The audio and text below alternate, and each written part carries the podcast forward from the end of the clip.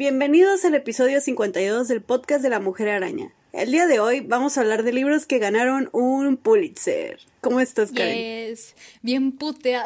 Voy saliendo del trabajo y lo malo de trabajar en home office y que de todos modos, aunque no trabajara en home office, pues como por el área en el que estoy estaría siempre sentada en una silla, pero ahorita me duele un chingo la espalda. Ah, huevo. Tengo este café, güey, desde la una aquí. No mames, qué triste. No sé por qué se me olvidó y lo dejé aquí y últimamente me ha pasado que me sirvo café y lo dejo y sí, o sea, sí me lo tomo, pero me lo tomo ya que está hecho ice coffee. ¿Sabes qué significa? Que te estás haciendo señora, güey. Mi mamá hace eso. Te estás haciendo señora. Jesús Cristo. Güey, yo, yo estoy ¿Y tú cómo triste porque hoy en la mañana me puse a buscar cuánto sale Fleabag Season 3. Y no, a ver. No, no va a salir ya. Y yo, Karen, nunca me advertiste eso. Ah, y sé que Victoria vea Fleabag. Si no han visto Fleabag, véanla. Son dos temporadas nomás y como de 6, 8 episodios. De seis episodios cada una, de 20 minutos cada Sí. episodio. Está bien padre. Y sí, es que no, de hecho ni siquiera iba a ser una segunda temporada porque es que salió de un monólogo que hizo ella. Y al final dijo, ¿sabes qué? Vamos a hacer una segunda temporada. Y qué bueno que la hizo porque Sí. tuvimos al Hot Priest. Uf, sí, me declaro fan Pero- y seguidora de ese. Hot Priest. Por él sí voy a misa, güey. Pero pues sí, vean, está en chila. Es oro, es oro. Se va a hacer de mis series favoritas, lo siento venir, güey. Pero ok, te toca a ti empezar el día de hoy, güey. No me dijiste cómo estás, animal. Ah, estoy bien, güey, estoy bien, ahí voy. Am, estoy leyendo El túnel que tú lo reseñaste, entonces para que lo lean, está bueno lo que llevo. Apenas lo empecé hace como una hora y me gustó. Am, también trabajando, estoy cansada porque me tocó trabajar hoy. Digo, la semana pasada un chorro y fue como mucho trabajo físico y me cansé. Pero me tocó acariciar perritos a lo güey, entonces estoy feliz también por eso. Y, Lo y vale. pues sí, eso. Ah, Ahí sigo durmiendo lo que no pude dormir la semana pasada de tanto que hice. Pero estuvo chilo. No veo, no veo. ¿Qué era? ¿Era Tomasa? Ah, ya la vi, hermosa. Está haciendo mimi. Ah, Ay, ya la desperté cuando moví la silla. Perdón, bebé. pues bueno, para los que Ahora sí, ya, ya, ya. para los que vienen por el episodio, le toca a Karen deslumbrarnos hoy. De seguro se va a hacer otro pinche libro a mi lista, Karen, puta madre. ¿Quién sabe? eh? Pero bueno, del libro del que les voy a hablar, yo pensé, güey, que yo había leído varios libros de Pulitzer. Ajá. Y cuando estaba viendo los listados de los ganadores me di cuenta de que tengo muchos libros en mi lista, Ah, ok. pero no los leído. Puta madre.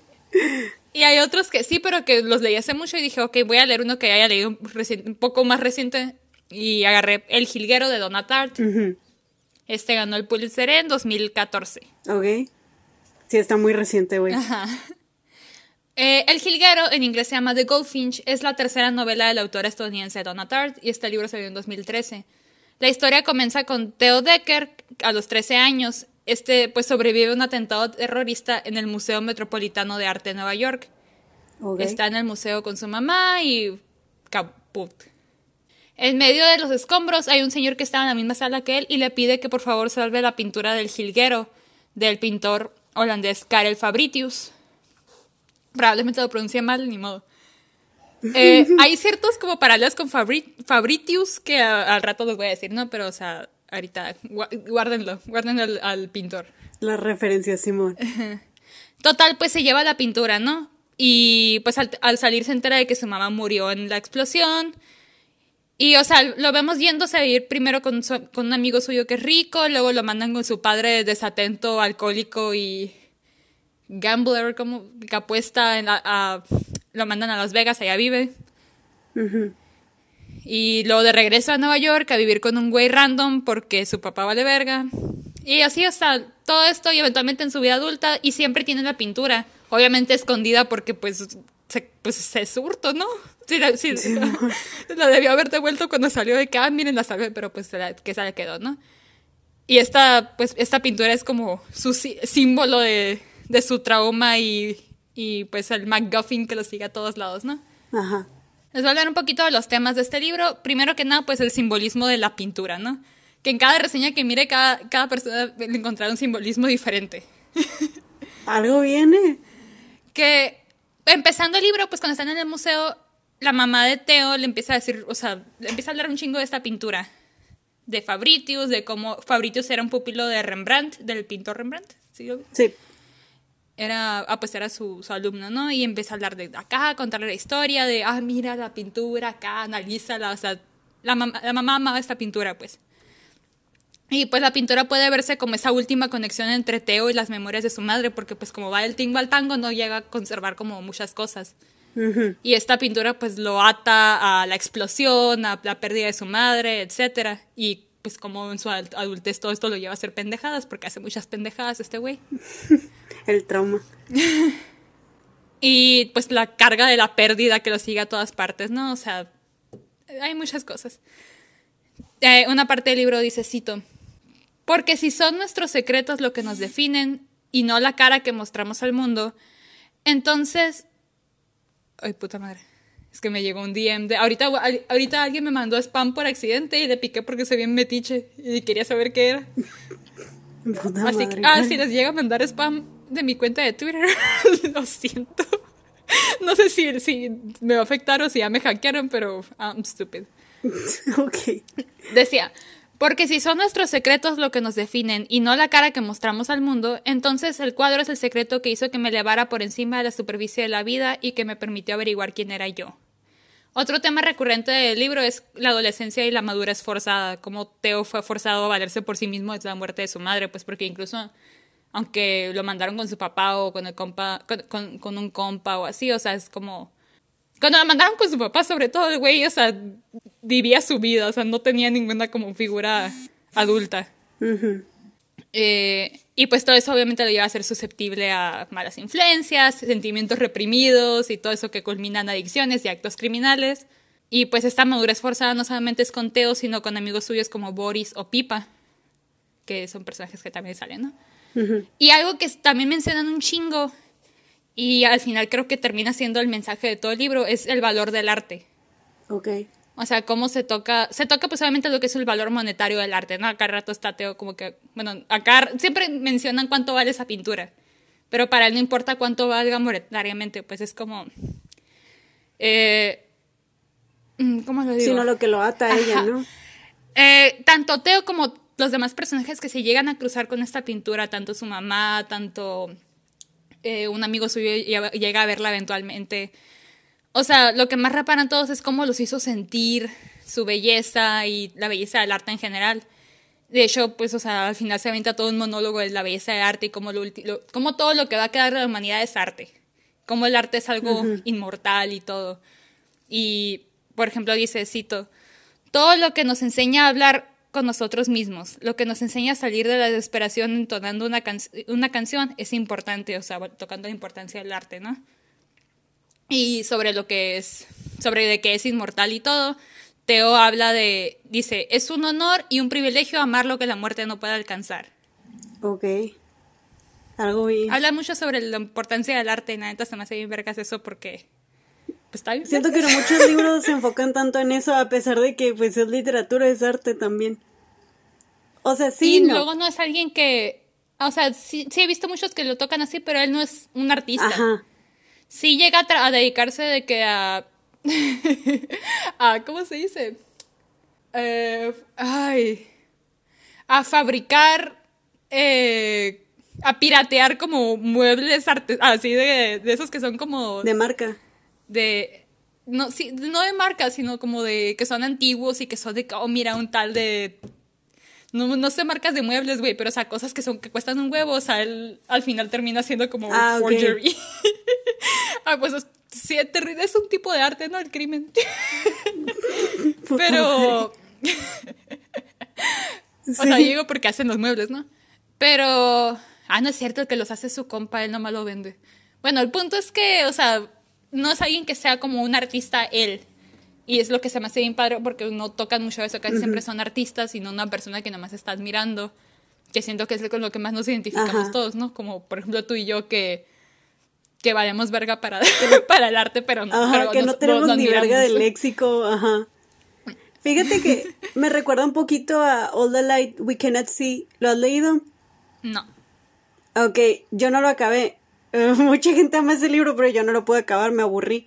Oh, Ah, pero está narrada en dos historias y una parte de la historia es a través de los ojos, bueno, ay, qué mamona, es a través de, de lo que le pasa a una niña ciega y su papá trabaja en un museo y entonces eh, pues es durante la Segunda Guerra Mundial y pues tú sabes que durante la Segunda Guerra Mundial se robaron mucha arte. Entonces es sobre eh, el arte, el mu- los museos, lo que pasó con las piezas y lo importante que es todo esto. Entonces me recordó mucho a eso porque Sí. lo, lo narra alguien que no tiene idea de qué es el arte, pero, pero lo habla tan bonito que, que te llega, güey. O sea, sí me, me acordé. Ujú. Ahí voy, estoy cambiando mi contraseña porque no vaya a ser que me hackeen. No vayas a ser, güey. Güey, si se escucha en el audio mi estómago rugiendo, es que tengo hambre. Pero no te preocupes. Dudo que lo escuchen, güey, ni que tuviéramos tanto, tanta calidad. Quién sabe, güey. Estoy bien pegada a este micrófono, no vaya a ser. Ok, ya la cambié. Te voy a, pero te voy a poner para cerrar sesión en todas las cuentas porque... Ok, Ah, ok, se va, se cerra automáticamente. Ok, ya, prosigo. ok. Eh, sobre la pintura y Fabritius.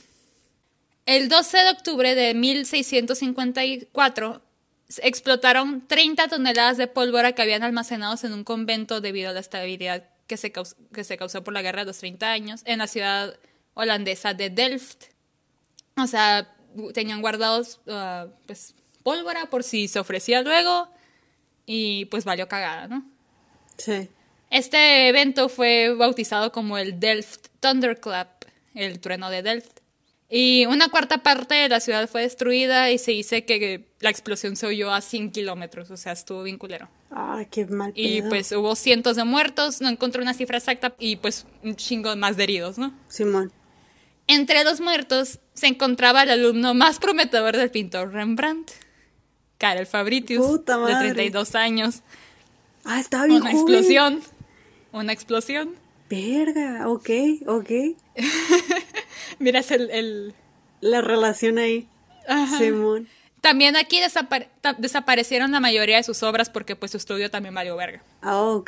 Qué mal pedo, güey. O sea, se me hizo curioso como ya desaparecieron muchas obras de Fabritius debido a una explosión y aquí al inicio el chamaco es como que no vaya a ser, me la llevo Ajá.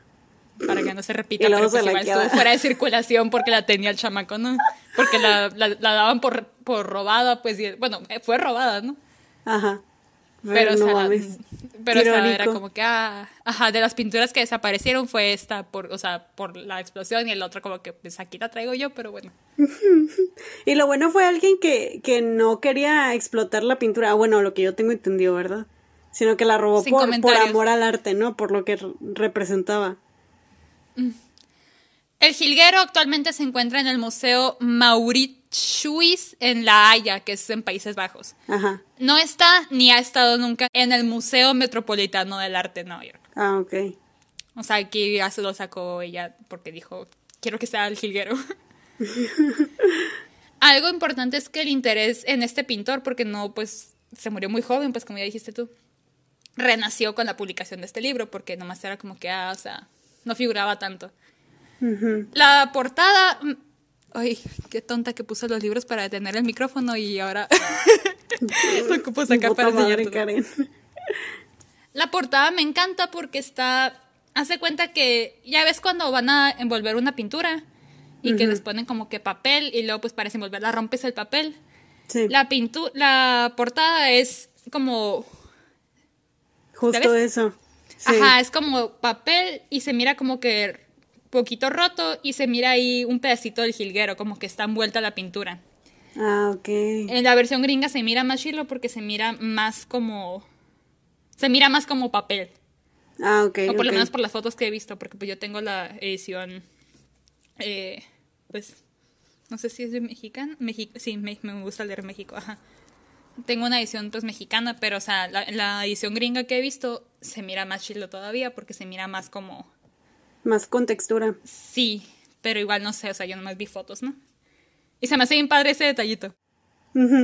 Eh, algo que se me hizo bien interesante también en cuanto al, más que nada, la crítica llevando al Pulitzer. Es que este libro fue muy polarizada la crítica. Pero, o sea, la crítica de... Pero, o sea, la crítica... Por cuando digo la crítica no me refiero a... entre el público, sino las, las instituciones. Ah, ok. O sea, el libro fue aclamado por el New York Times, incluso Stephen King habló maravillas de él, ¿no? Pero publicaciones que pues son también importantes para la crítica, como el New Yorker, el New York Review of Books y el Paris Review, no fueron muy fans de que, pero o sea, neta no les gustó. Ok. Y no sé, se me hizo bien interesante porque la mayoría de las críticas que, que daban ellos, a mí personalmente se me hacían bien snob. pero, o sea, como que ah. decían de que no, que parece, uno dijo de que parecía libro de niños para adultos. Y ese tipo de cosas es como que, ok, a lo mejor X, ¿no? Pero eso no hace un libro malo. Ajá. No, no tendría por qué entrar en factor eso. Ajá, o sea, a lo mejor sí es como que algo que a lo mejor a ti a mí no me gustó, pero no se, no se me hace algo que... Y sí, criticaban también la forma en que... A mí me gusta... Eh, Donatar es muy buena storyteller, eso sí. A lo mejor algunas palabras que usó, critican mucho algunas palabras que usaban. Yo no sé, pero yo lo leí en español este. Ok.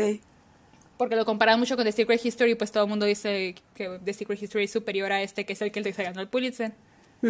Pero, no sé, se me hizo interesante eso, pues como, o sea, por una parte lo alaban y por otro lado lo, o sea, es como que o un lado o el otro, no sí. los grises. Y The Secret History no tiene Pulitzer, ¿verdad?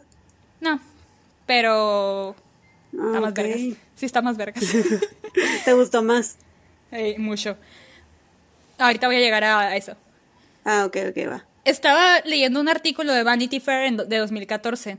El artículo se llama It's Start, but It's Art. Ok. y habla precisamente sobre la polarización de la crítica con este libro, ¿no? De cómo unos críticos importantes lo alaban y otros lo odian. O sea, uno u otro, ¿no? Como de que, ok, pues me disgustó esto y lo otro, pero X, ¿no? Y dice, Ninguna novela recibe críticas uniformemente entusiastas, pero las respuestas polarizadas al jilguero conducen a preguntas largamente debatidas. ¿Qué hace que una obra sea literatura y quién decide? Y menciona cómo pues obras como Lolita, El Guardián entre Centeno o El Gran Gatsby tuvieron malas críticas de que ya sea el Times o el New Yorker o así, pues. Y son libros que, que velos ahora, pues. Sí. Y hay toda una sección rosteando la crítica que había dado uno, creo que era el de New York Review of Books, y me dio mucha risa. Como diciendo de que, ok, él dijo esto, pero no, no por esto significa que esto y que lo otro y así. Ajá. No me voy a meter en eso, pero algo que dijo el editor del New York Republic en cuanto a esto, y se me hace mi, mi, lo que yo estoy, lo que yo, mi opinión en cuanto a esto, dice, la novela de Tart como todas las novelas que pretenden ser serias, por supuesto deberían pasar ante el tribunal de todos los críticos serios y recibir todos los juicios que produzcan. Pero, si un libro serio realmente se pone de moda, puede ser menos importante que su calidad estrictamente literaria no sea tan grande como uno podría haber esperado y más importante que haya tocado un nervio, que esté impulsado por algún tema profundo humano o por alguna profunda necesidad humana. O sea, como a lo mejor de que la técnica, lo que quieras, no es lo mejor, pero, o sea, si se está vendiendo es por algo, pues un nervio tocó, pues. Ok. Y no sé, se me hizo bien interesante eso. Que, o sea, me recuerda justamente algo de arte que a mí me explicaron una vez que Frida Kahlo no es la mejor en su técnica a comparación de sus compañeros, pero es la que más nervios nos ha tocado, o sea, es la que hasta la fecha es la que más escuchamos y y es por algo, pues, o sea, tal vez no es la mejor en técnica, pero es por algo. Ajá, y es lo que, no sé, se me hizo interesante porque, o sea, sí tengo varias como quejas con este libro, sí, no está, no es perfecto, no es, no es The Secret History. pero me da risa porque ninguna de las críticas que ellos daban era lo que yo, lo que yo pensaba, ¿sabes? Como, pero, o sea, igual es ah, como es válido, pues es como que si no te gusta porque esperabas algo diferente o por la forma en la que está escrita o lo que sea, es perfectamente válido, pues, pero esa locura es eso que no se decide. Que porque a alguien no le guste, no le guste no significa que sea un mal libro, pues sí. Sí, sí, mucha gente. Ajá. Qué curioso. Eh, ajá, pero, pero no sé, se, me hizo bien curioso, pues. Y sí, cierto, porque criticaban de que sí tenía clichés, que sí narración tipo fairy tale y todo eso, pero no se me hace que. Porque, o sea, ya hemos hablado de esto, de que tener clichés no significa algo malo necesariamente. Sí de hecho, Es la mayoría de las usas, ¿no? críticas, y sí es cierto, esa, la mayoría de las críticas, buenas o malas, decían que era como una obra moderna dickensiana, de que el huérfano del tingo al tango y todo, y it is true. Pues no suena malo en sí. No, no, o sea, las buenas y las malas, pues es, es como lo que le decían de que it's a fact. y, es, y sí es cierto, está, está padre. No sé, Ok. es, nomás les digo por si... O sea, les digo Algo porque sí les les tiene que mencionar, ¿no? Yo personalmente, mi queja con este libro es que está bien pinche largo. La edición normal, o sea, la gringa son 771 páginas, que en sí no está muy largo, ¿no? Pero el problema es que es un libro que es... ¿Cómo lo explico? Es un libro que no tiene casi argumento, lo que lo mueve es el personaje. Ok.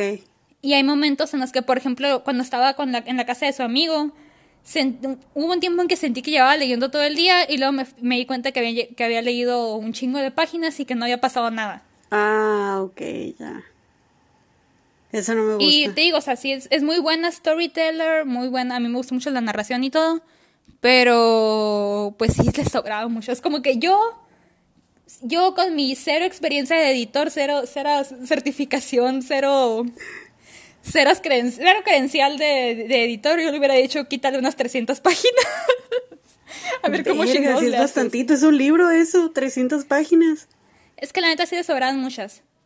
Sí, es, a mí sí me gustó mucho el libro, pero sí, ese es mi problema, que sentí que, le so- que estaba demasiado largo para lo que es. Como, por lo menos mi, mi copia, la versión, pues, la versión mexicana, tiene mil, ¿cuántas te dije ahorita? Mil y cacho. Mil y garra. Ajá, mil y cacho. Mil, ajá, un libro de mil páginas. Y sentí que le sobraban mucho, pues, porque, o sea, el plot no, casi no, casi no tiene argumento, pues. Es más como la, lo que el chamaquito va como, las cosas que va aprendiendo, lo que le va pasando y cosas así. Y sí siento que le sobraba mucho. Otra Ah, cosita es que al final se me hizo bien como, al final se avienta, digo, toda un- una sección hablando de, pues, lo que es la lección del libro, ¿no? Y sentía Ajá. que algunas partes estaban muy como in your face. Mm, Pero, digo, o sea, ahí también siento que una edición ahí lo hubiera mejorado, ¿no? Pero fuera de eso, o sea, es un buen libro. Yo le doy 3 de 5. Fácil. es, bueno, es 3.5. buen puntaje. O sea, 3.5, casi, no, casi 4. Se me antoja más de Secret History. Es que The Secret History, güey, es otro pedo. Y ese tiene cuántas, aquí lo tengo en la- también en la mano. Ya lo compré. ya lo ya, compré, ya gente. lo hizo. Uf, Y, tengo la edición, portada. y tengo la edición gringa, son 559. Ah, ok.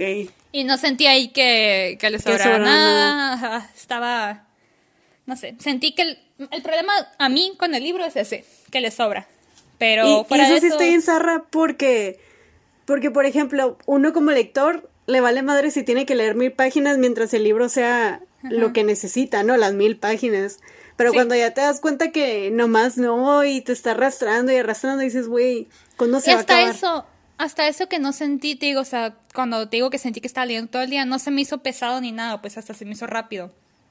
Ajá. Pero por lo mismo, pues de que dije a la madre, ya leí un chingo. ¿Y qué pasó? Ah, ok. O sea, no, no, no sentí como que me atorara ni nada, pues. Pero Simón. sí fue como. Sí, le, sí, le, sí le sobra. Pero neta sí, pues le pueden dar una oportunidad. No mencioné la película, si lo googlean van a ver que existe una película. Ok, no existe. Es mala. Ok, no existe. Para empezar sale Ansel Elgort. No existe. No existe. Y de- sale el. ¿Cómo se llama? El, el Stranger Things, el niño, el. Ah, el chiquito. Ajá. él es el él es su amigo para empezar el personaje es un personaje ¿cómo se dice? Slavic eslavo Ah, ok. no sé ti- no sé ni de dónde es porque el morrito se le ha pasado de que de Rusia de aquí para allá de así de un chingo de partes pero eh, pues sí, mencionan el acento y mencionan que habla lenguajes esla- eslávicos. Y todo y pues obviamente tienes a Finn Wolfhard un gringo que está tratando de hacer un ac- es- tratando de hacer un acento Lo intentó. él hizo lo que pudo pero pues no no no era su papel Ajá, no era su papel. No era su Qué papel. triste. Hizo lo que pudo. Y pues sí, pues si le quieren dar una oportunidad, si tienen ganas de leer un libro largo, pues léanlo. Güey, Digo, para, es, com- es un buen para libro. comenzar con, con esta autora, ¿cuál recomiendas primero? Ay, The Secret History. ¿Neta? Ah, no, o sea, a- aunque pueda ser pesado o lo que sea, o no, de plano no. The Secret History, hasta eso que siento que a veces, no es cierto, no sé.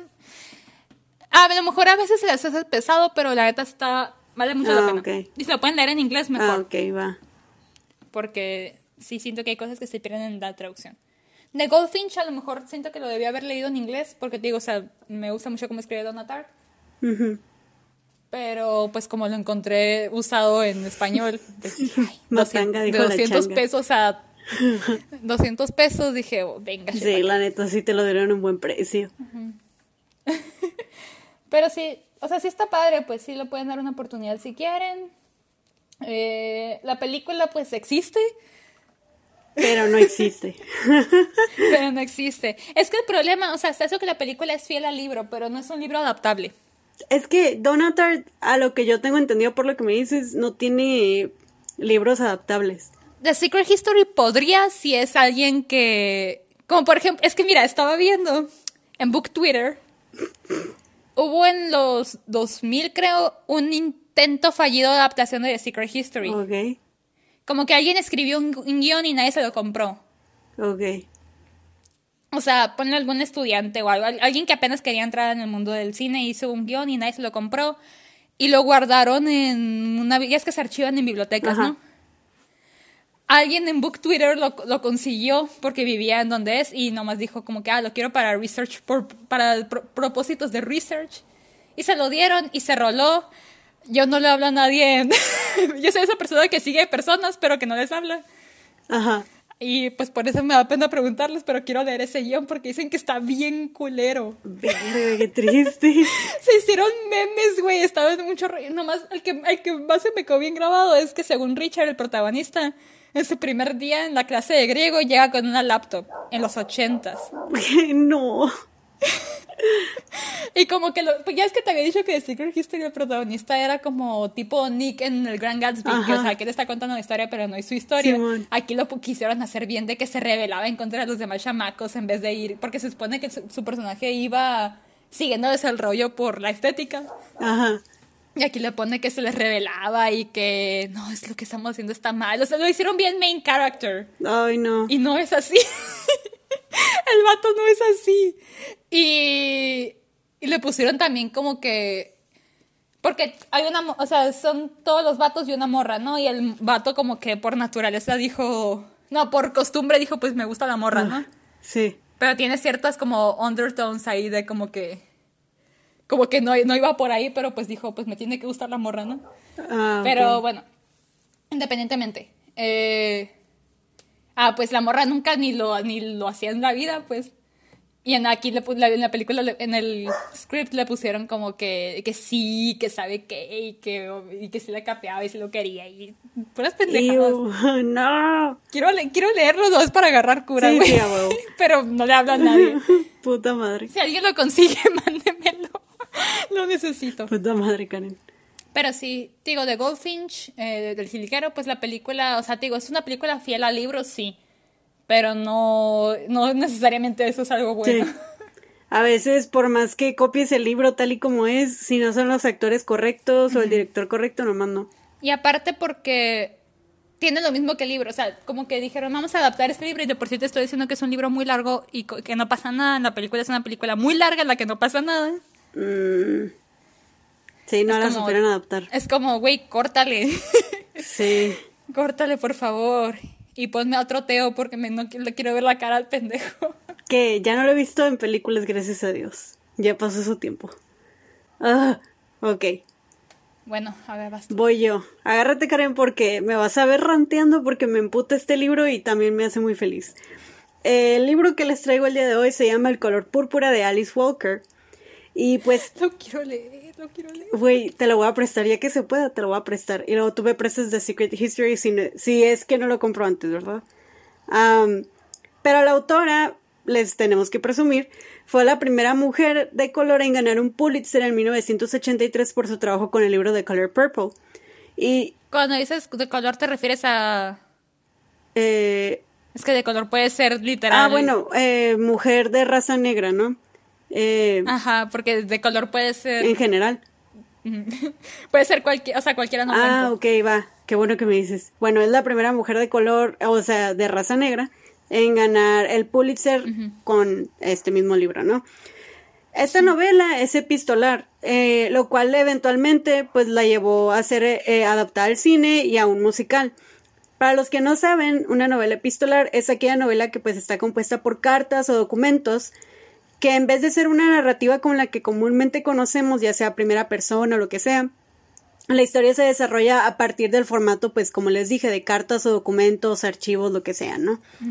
Pues antes de empezar a contarles por qué deben de leer esta novela, les tengo que advertir que es una historia fuerte de ver, leer y escuchar. O sea, ya sea que veas la película, leas el libro o escuches el musical, ¿no? Esta novela toca temas como el abuso psicológico y sexual, el racismo, machismo e incesto. Entonces, si no les gusta esto, ya se pueden ir del episodio o... Cubre todas las bases. Ajá, o sea, cumple, eh, eh, excepto necrofilia, güey. Es lo único que le faltó. Pero, miren, si ya vieron la película o escucharon el musical, saben a qué voy con esto. Y es que esa historia... Me quiero acordar cómo iba la de I'm Here y no me acuerdo, puta madre. Qué bueno porque no...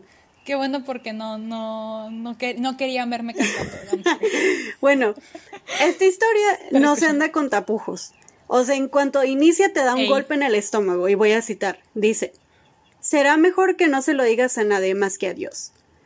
Es matar a, eh, más que a Dios porque sería matar a tu mami. Querido Dios, tengo 14 años. Siempre he sido una buena chica. Tal vez puedas darme una señal para dejarme saber lo que me está pasando. Así con estas líneas comienza el libro. Ya lloré. ya, ya, ya estoy llorando, güey. Pues la historia sigue a Silly, que es la principal, la cual al inicio de esta historia. La tiene... Ajá, la Cynthia O la Whoopi Wahlberg, si estás viendo la película. Eh, la cual al inicio de esta historia, como ya leí, tiene 14 años y vive en el sur de Estados Unidos. Eh, porque es importante que les diga el sur, porque es un libro que está en los inicios de los 1900, creo. Eh, 1990, algo así. Entonces, pues se supone que el sur en esos tiempos era la única parte de Estados Unidos con racismo, se supone. Pero en fin. Dicen. Dicen. Es lo que los gringos te quieren hacer creer. Exacto, por eso lo un pedacito y les ganamos la guerra civil. No, güey, todavía. pues mira, ella, Silly, es pobre y se supone que no tiene educación formal.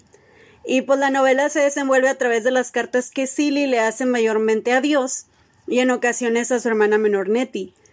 Y pues a través de estas cartas descubrimos que es de la vida pues de Silly, la cual desde el, desde el inicio de la novela nos deja claro que vive una vida muy difícil, ya que su padre abusa de ella constantemente sexualmente.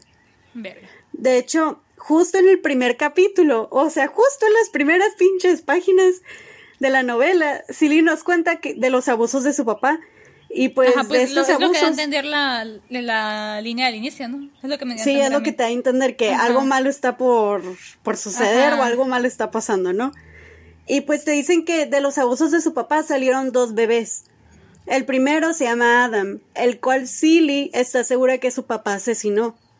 y el segundo bebé es una niña que se llama Olivia, la cual su padre pues se la arrebató de sus brazos y la entregó a una familia sin, el, sin el consentimiento de Silly. Y de hecho, cuando Olivia nació, la mamá de Silly pues estaba muriendo, estaba convaleciente en su cama.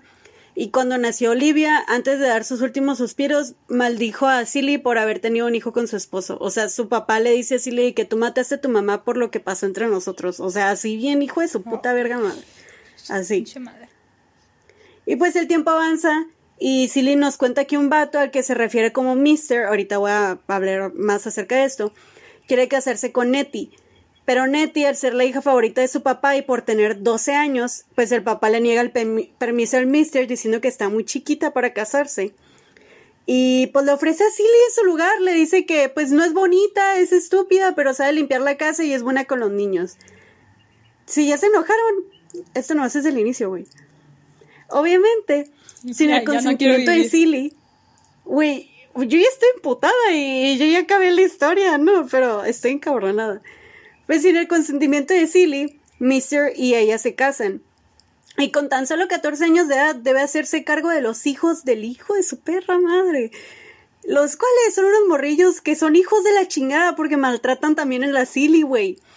Y pues después de unos meses, la Nettie huye de su casa, o sea, huye de, de- del papá, pues, y busca refugio con su hermana Silly, en la casa donde vive el Mister, el cual eventualmente intenta abusar de ella, y pues la Nettie logra escaparse, y el hijo de la chingada se emputa y la corre. Entonces, mientras Nettie se está yendo, le promete a Silly enviarle cartas, las cuales nunca llegan, y ahí es donde empieza ya toda el- la historia, por así Ah, decirlo, son, desde ahí. son esas cartas de la, la novela. Sí, haz de cuenta que Silly se la pasa escribiéndole a Dios y a veces le escribe cartas a Nettie de que Nettie han pasado tantos días y no he recibido tus cartas, yo estoy segura que ya te moriste o así, pues, o sea, está muy triste, muy, muy, muy fuerte. Se, se supone que ese es el parteaguas, a partir de que Nettie se va, ya la historia como que empieza a avanzar en chinga, pues. Ajá. Y tanto en la película como en el, como en el libro. Y de hecho, pues Silly, te digo, nos cuenta a través de las cartas los abusos, su percepción del mundo y sus alrededores. O sea, porque pues también nos habla del racismo que ella vive como mujer. Eh, nos habla del lugar que ella tiene como mujer en esa sociedad en ese tiempo. Am, que también pues son cosas bien cabronas porque pues está de la chingada. Y algo súper interesante de la novela, que es a lo que les dije que iba a volver, es que la mayoría de los hombres no tienen nombre. Por ejemplo, el esposo de la Silly se refiere a él toda la novela como Mister. O sea, siempre es de que Mister y Raya. Como Fleabag. Ajá, como Fleabag. Que Fleabag no tiene, o sea, la protagonista no tiene nombre, la madrastra no tiene nombre. Ajá, Y el Hot Priest es el Hot Priest. Simón. Haz de cuenta, pero aquí es más como un... En el libro, en, en, la, en la película sí escuchas el nombre del hijo de la chingada, pero, Ajá. pero en el, en el libro no, y siento que es muy fuerte ver eso, porque, Sí. porque o sea, es de que, dear God, Como lo que representa como... Ajá. Es de que Mr. Raya me golpeó hoy. Y te quedas como, como, güey, qué pedo. Y, y, o sea, los pocos hombres en el libro que tienen nombre son, eh, pues, el hijo de ella, que es Adam, y el hijo del Mr. que se llama Harpo. Pero pues él se deduce porque me puse a buscar como que, ¿por qué chingados no tienen nombre los demás? Y, y, o sea, mucha gente teoriza que los que tienen nombre, como el Harpo y el hijo, es porque eran niños cuando los conoció. O sea, que no representaban una amenaza para ella. Ajá. Y e incluso el Harpo crece y se hace un adulto y lo ves crecer y le sigue diciendo Harpo. Entonces es por eso, porque para ella nunca fue una amenaza este güey. Sí. Y de hecho, eh, por parte de Silly, que pues es la narradora, pues yo leí que esto puede representar que es una negación bastante clara contra el, el, el Mister. O sea, como si no digo su nombre, no existe, no está pasando esto. Como es más una figura en la, así como una... Como es más lo que representa que una persona, pues es más como... No sé si me estoy explicando. Ajá. Y aparte, yo leí eh, en Spark Notes, que, o sea, no me peguen, pero me gustó mucho esa, esa relación que hicieron. Es que alguien Sí. puso que cree que no pone el apellido del Mister, porque así ella niega que se casaron. O sea, es como una manera de decir de, de, güey, yo reniego de esta forma de ti. O sea, tú Ajá. no representas nada para mí, o sea, ni tu nombre, ¿no? Y pues se me hace muy fuerte. No, o sea, la novela es bastante fuerte. Yo no tuve problemas leyéndola, pero porque la película yo ya la había visto hace mucho. O sea, dos veces la he visto. Y entonces mentalmente yo ya estaba preparada porque yo ya sabía que iba a pasar. Pero pues si nunca has leído la historia, nunca, o sea, nunca has escuchado el musical o nunca has visto la película, sí, sí prepárate, porque sí está fuerte. Am, Ay. que, que no sé si tú has visto la Yo película. además he escuchado algunas canciones Uf, sueltas. sí, a huevo. Pues la autora tiene una manera de narrar el abuso de una manera tan correcta. O sea, sé que se escucha mal, pero a lo que me refiero es que muchas veces se nota cuando un autor no entiende o no ha pasado por un estilo de abuso. En- O sea, ya sea físico o psicológico, se nota muchas veces en los libros cuando lo están inventando, cuando lo están exagerando o cuando simplemente no se informaron. Ania, ¿cómo es? Ania Yani, Yani Guijar. No me acuerdo que era el Little Life. Ah, Simón. Ay, no, güey. Es que, o sea, lo hacen muy blanco y negro. sí. Y en, y en realidad cualquier forma de abuso es bastante complicada. Y más dentro de un seno familiar. Es muy Sí. tonalidades de grises a lo estúpido. O sea, es, no, no hay, no hay una moral, hay un compás moral, quiero decir, que te diga esto está bien o esto está mal. No. Sí. no hay una línea clara. Ajá, y, es, y esto en la novela es lo que sucede. Porque, o sea, eh, eh, Silly tiene tantos años viviendo con, con el Mister. Y luego aparte escuchas de las cosas que le hizo su papá. Y aparte de las cosas que le Harpo y los demás hijos le hicieron. Entonces dices, güey, pues o sea, pues sí, entiendes qué pedo. O sea, entiendes por qué la morra está como está. Y, y o sea, ves cómo funcionan dentro de, de, su disfuncionalidad. Y dices, pues... Sí. Y está muy cabrón eso. Siento que muchos autores no lo saben capturar así. Y Alice Walker hizo un perfecto trabajo con eso y eso es algo que le aplaudo un chingo. O sea, puedes ver cómo las conductas, esto es algo que también tocan en el libro, cómo estas conductas destructivas se aprenden. Por ejemplo, el, el Mister golpea y abusa sexualmente a la Silly. Y, y vemos cómo el Harpo eventualmente crece y lo quiere imitar con Sofía, su esposa. Las, ¿Cómo se llama? Ciclo de abuso. Ajá, ves estos ciclos de abuso, pero lo chilo es que la Sofía es una hija de la chingada bien hecha y ella le regresa a los putazos a la Harpo, pero o sea, esa es otra cosa, ¿no? Pero ves esos ciclos de abuso y dices, güey, es que se aprende. El niño lo vio y el niño lo va a imitar. Y, Exacto. y eso está en zarra, pues, o sea, sí te, sí te da tristeza. Y hay otros ejemplos que no los voy a decir porque no quiero spoilear, es importante que no, no se spoilen porque esta novela, si de por sí es fuerte, pues es como que mm, es importante que lo lean mejor. Algo que sí es que me daba miedo que la narración del libro fuera a ser pesada o cansada, porque pues como es una historia muy pesada. y en realidad me sorprendí al descubrir que es tan fácil de leer, güey. O sea, neta, no batallé para nada. Ya lo quiero leer. Y, y es porque Alice Walker fue muy inteligente al tratar estos temas con, o sea, tan cabrones de la de la forma en la que lo hizo, que es el es el por medio de las cartas, eso hace más digerible la trama, porque lo estás viendo de por medio de cómo Silly va captando la vida. Y y o sea, y a pesar de que ella te dice, "Ah, es que abusó de mí", tú estás de que, "Güey, no, eso está mal." Y la Silly está de, "Bueno, pues no queda de otra." Y entonces como que poco a poco vas como que entendiendo, estos ciclos. Y eso fue muy muy inteligente porque pues yo siento que no hubiera funcionado si ella te lo hubiera narrado en primera persona tenía que haber eso ya digerido en una carta y eso está muy cabrón. También, algo que necesito es que todo el mundo lo lea, vea o escuche este, esta historia, porque es muy importante, no tiene por qué olvidarse. Y una vez que le das la chance, nunca va a desaparecer de tu mente. O sea, yo la vez que vi la película con esa tuve, y luego eventualmente volví a ver la película después de muchos años, y dije, no, tengo que leer esa novela. Y nunca se va a ir, o sea, ahí quedó, güey. hoy. Sí, güey, sí, o sea, Ay, no. Y o sea, la película. En lugar de editar este podcast, voy a, voy a ponerme a ver la película. Ay, pues mira, la película también es buenísima adaptación. Y, y, y, eso está muy cabrón porque, o sea, venimos de una buena novela y ahora una buena adaptación. O sea, sí hay cosas que cambian entre una y la otra. Es así, por ejemplo, el final. Y no voy a decir qué pasa al final, pero el, el final es diferente en el libro y es diferente en la película. Y, tengo que decirte que me gustó más el final de la película. Que eso está. Ok. Ajá. Pero ya que leas el libro, vas a decir, no me gustó esto, güey, ¿por qué pasó esto? Y ya que ves la película, vas a decir, Simón, hijo de su puta perra madre, así tenía que acabar esta historia. Pero, ajá.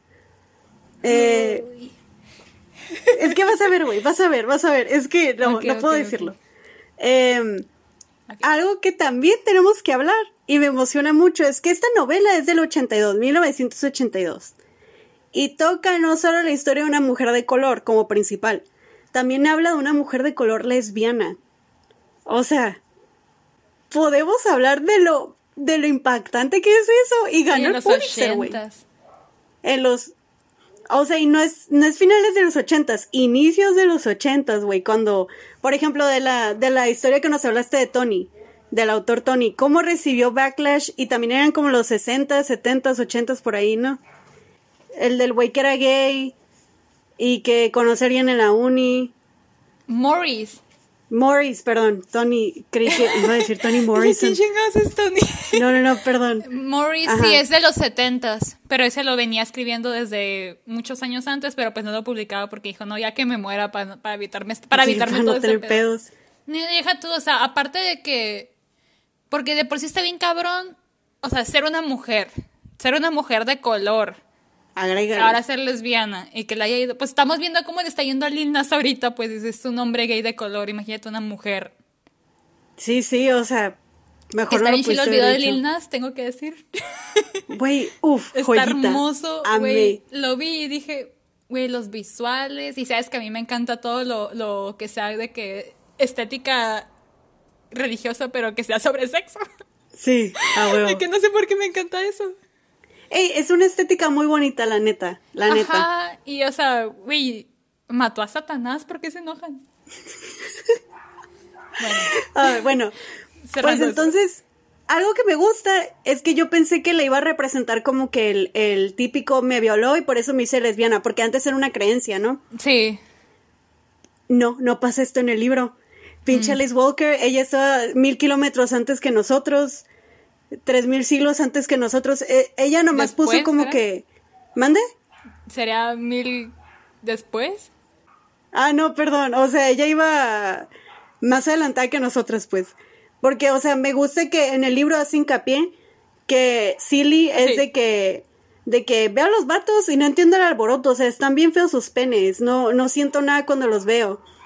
Y, y eso está chilo, güey, porque, o sea, ella, ella misma va descubriendo que su disgusto por los hombres no es por las, no es por los abusos, es porque simplemente no le gustan. Ajá. Entonces eso está chilo porque entonces ya tiene un contacto con una mujer y es como que, ay, güey, siento cosas, esto es lo que se debe sentir.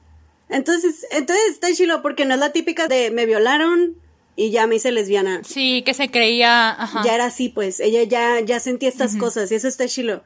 También siento que el libro hace mejor descripción sobre la sexualidad de Silly y la película pues no tanto, pero ¿Y el musical? el musical, fíjate que no lo he visto completo, he visto partes, entonces las partes que he visto no son las partes sobre la sexualidad de Silly, entonces no sé, güey.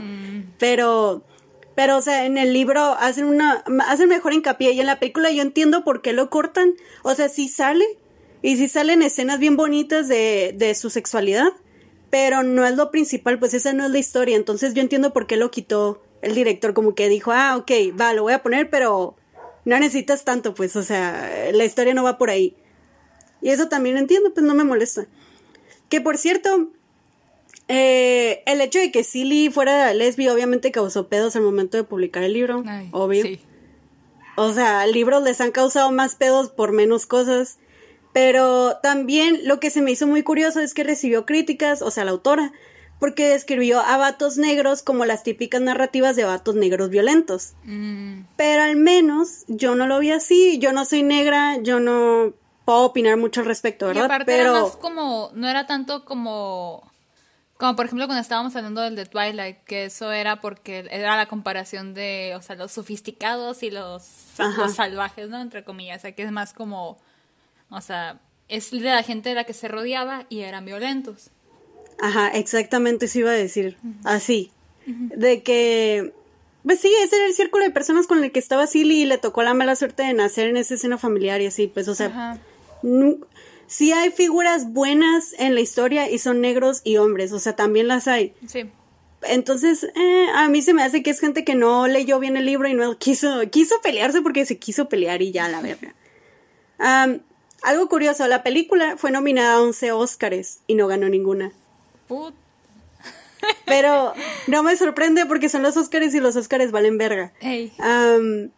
Pero sí, mucha gente se quejó porque incluso leí que el director que ganó a mejor película se quejó y dijo, ¿por qué chingados ganó mi película y no ¿Quién The? Color Purple? No me acuerdo, ni, ni sé quién es el director, Tengo pero yo leí eso y dije... Pero en fin, la película la dirigió Steven Spielberg y eso me dio cosita antes de volver a verla ya, ya adulta, porque cuando la vi Ah, era... sí, tiende a, ajá. Ajá. Pero, o sea, me daba cosa porque primero era vato y blanco. Y dije, mm, la historia es una mujer negra y pues mujer. Sí, aparte Ajá. tienden a, a caer en ciertas como de que quieren poner al, white, savior o cosas así, o no saben cómo... Pues es que no es historia que contar, ¿Cómo ¿no? hacer la historia, Ajá, no pues? la entienden. Pero quiero decirte que hizo una muy buena adaptación. O sea, yo no sabía que era Steven Spielberg, yo nomás bueno. la vi. Y el cast es pura gente de color, gente súper talentosa también, aparte. Pues la Whoopi. La Whoopi. La Sale Whoopi. Oprah, güey. Sale Oprah, ¿ok? Y sale Oprah siendo Sofía, bien chingona acá.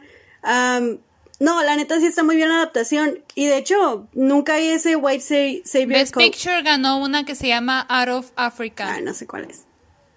Fue cuando estuvo nominada al beso de la mujer Ah, araña. ¿Ves, güey? Puro snog. Perdieron esas dos contra Out of Meh. Africa. Y es de Sidney Pollack. Ah, pues ese güey. Él. El punto es que está muy bien adaptada y, o sea, lo que ves en la, en, el, en la película es básicamente lo que lees en el libro, pues con una que otra ligera cambio. O cortaron ciertas escenas porque pues no, no entraban en la película, no había manera de traducirlas. Entonces no molesta esa adaptación. Ajá. Y, y tengo entendido que la magnífica Oprah tiene los derechos del libro, porque ella sale como productora en la película y sale como productora en el musical. Entonces, yo creo que por eso también salió bien, porque pues Oprah es bien de que mete manos bien, bien, bien en las cosas que hace. Entonces, por eso tal vez no la cagó Steven Spielberg. Que te digo, me gustó el final de Steven Spielberg, güey. O sea, me gustó más que el de la novela. Ajá. Sí, pues más que nada no es tanto que él no, que digas de que, ay, no puede dirigirla a él, sino que se investigue bien con personas, o sea, para entender la perspectiva de las personas que está Sí, representando. así. Como Sia con su película Ah, autismo. vi el escándalo, güey. Nomás no la hizo, ¿verdad? Es que no, bueno, es tema y aparte, pero más que nada, o sea, tenía un chorro de desinformación. Eh, no, no es tanto que, que la actriz no haya sido aut- autista, es más que nada que tenía varias cosas que, como mitos y cosas. No se informó bien, pues, con gente que sepa qué onda. que tenía De que- hecho, con los que se informó, Pues- estaba viendo que son como gente controversial en cuanto al, al tema de autismo, porque son gente que son como pro restrainments, de que cuando están en un ataque o algo que los agarran, que dicen que no tienes que hacer eso. No mames.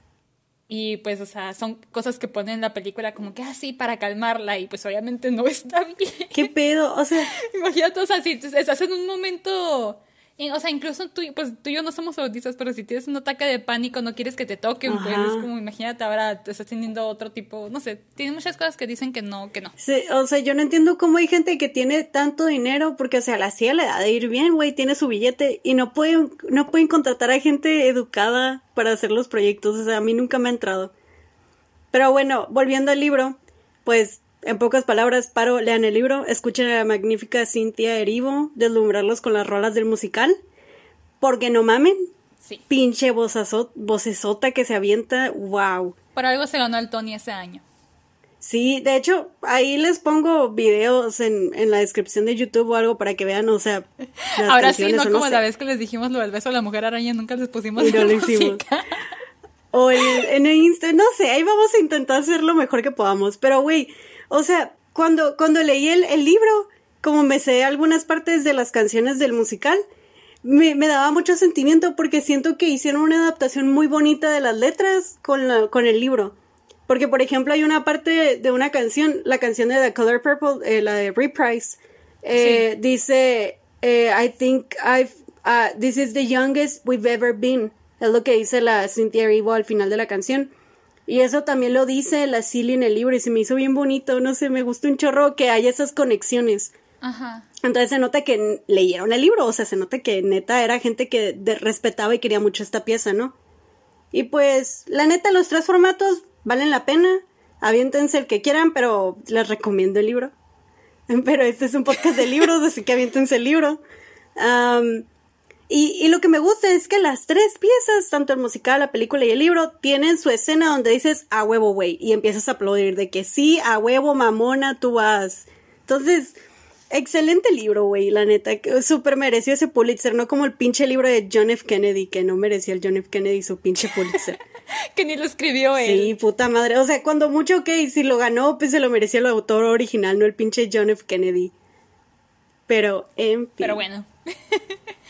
pues esto fue todo por hoy. En Twitter nos encuentran como Podcast Aranda, en Instagram como podcast-ma. Y pues síganos. Sí, en YouTube nos En pueden YouTube. comentar. Mm, Suscribir, Yes. aunque no nos escuchen ahí, paro para el barrio. Y pues eso. Síganos, quiéranos, envíanos cosas, siempre las vemos y pues nos vemos en el próximo episodio. Yes. Bye. Bye.